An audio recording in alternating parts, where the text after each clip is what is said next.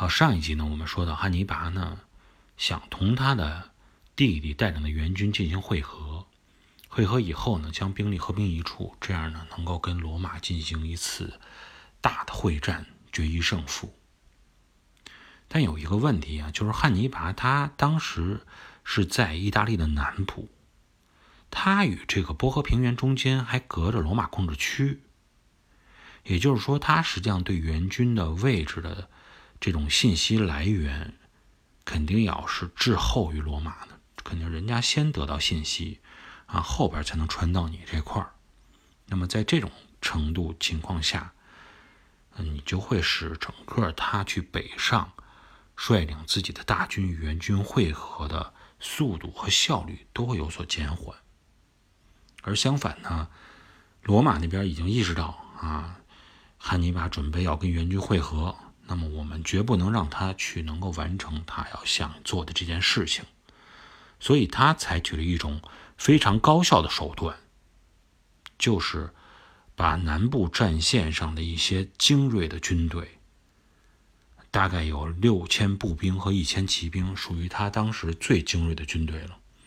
让这些军队北上，并且要求沿途的居民能够将食物送到路边供给这些部队，让他们能够马不停蹄的迅速赶往要去的地方，加快行军速度。罗马人所采取的这种非常规的做法呀。让他们确实有机会能够抢在汉尼拔之前出现在他的弟弟带领的援军面前。这时候，这支援军到哪儿了呢？就到了亚平宁山脉的东边，已经向南穿越过了内高卢和罗马之间的分割线卢比孔桥，到了一个叫做米陶拉斯河的这个河流的北岸。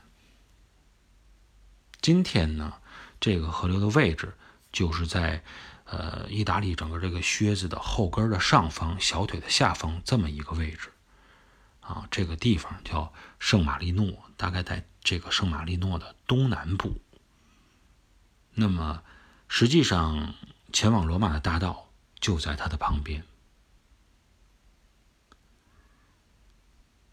正因为通往罗马的大道就在它的附近，所以呢。罗马人决定在米陶拉斯河进行会战，可能是他们一个最好的选择。虽然这不是迦太基的援军愿意看到的。事实上，这支援军，汉尼拔弟弟带领的这支援军啊，他是想沿着亚平宁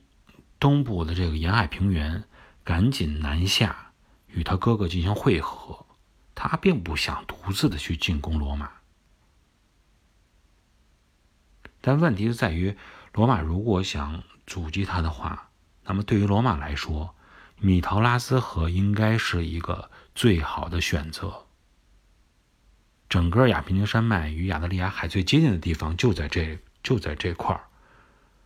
我们说，从地图上看，如果把波河平原看成一个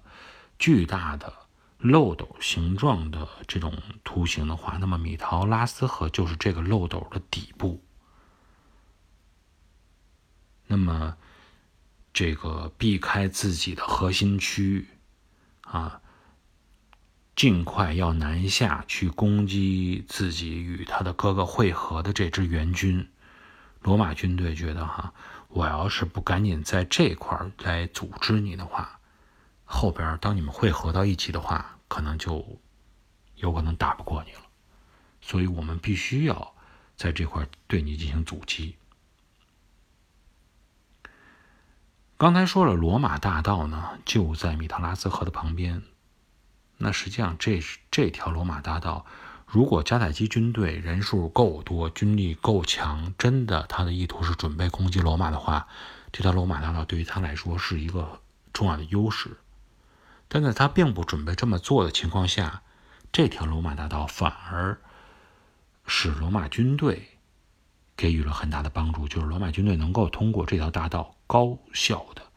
将他的精锐部队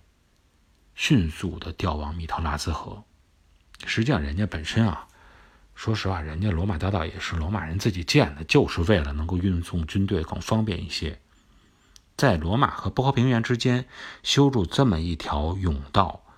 那么它的战略意义，也就是说，如果北方之地啊进行南侵的话，能够迅速的将罗马城内的兵力调到他想要调到的地方。现在也是派上了用场。如果说，咱们打一个比方哈，说汉尼拔，假设说知道。啊，罗马城中的精锐部队守军六千人，这个时候北上了。那么就是说，他的城中空虚了。以他的当时军事才能来说，他肯定是说会放弃先跟援军会合，干脆我直接去攻击罗马。事实上，四年前他就干过这么一档子事儿，就是为了缓和罗马对坎帕尼亚地区的攻击，汉尼拔就曾经。啊，出兵去围攻罗马，进行过这种类似于围魏救赵的战术。我们之前也说过。那么，对于罗马来说，他们也会考虑到，我的守军一旦出去，汉尼拔如果再去做这种事情的话，怎么办？所以呢，为了不让汉尼拔有这种机会去乘虚而入攻击罗马。那么又能够迅速的将精锐部队调到前方，去阻击他的援军。罗马境内这回做了一个重要的动作，就是将重要城市的守军做了一次类似于多米诺骨牌式的这种连锁的调防。这一次呢，当把罗马城内的守军调往前线的同时，他把南部的。坎帕尼亚地区的守军调到了罗马城，进行了一个补防。所以，类似这种连锁换防的这种方式，确实使他的防守和他的阻击工作啊，同时都提高了效率，算是一个比较好的这种防守的方式。那么，当这六千集结的罗马精锐军队。抢在了汉尼拔之前，来到了他的援军面前。这个援军的首领汉尼拔的弟弟哈斯德鲁巴啊，大吃一惊。因为对于哈斯德鲁巴来说，他带领这支军队，当然兵力呢也确实不是特别多，五万呢也是有限。但相对于这种罗马目前的军队来说，他的兵力并不是太大的问题。关键是他带的这个军队的质量实在是有点堪忧。这支军队呢是应汉尼拔的征召而来的援军，虽然确实里边有不少是在西班牙与罗马交战多年的老兵啊，具有这种战斗的经验，但也还有半数以上是新招募来的凯尔特人，其中还有甚至是有部分是在。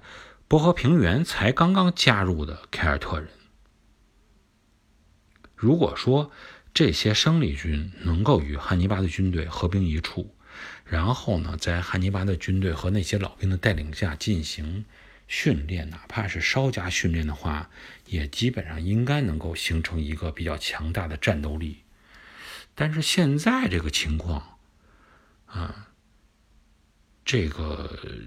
甚至于你要担心的是，在战斗开始之前，那些还没有被训练成真正军人的凯尔特人，先不说他能不能战斗，就光说他们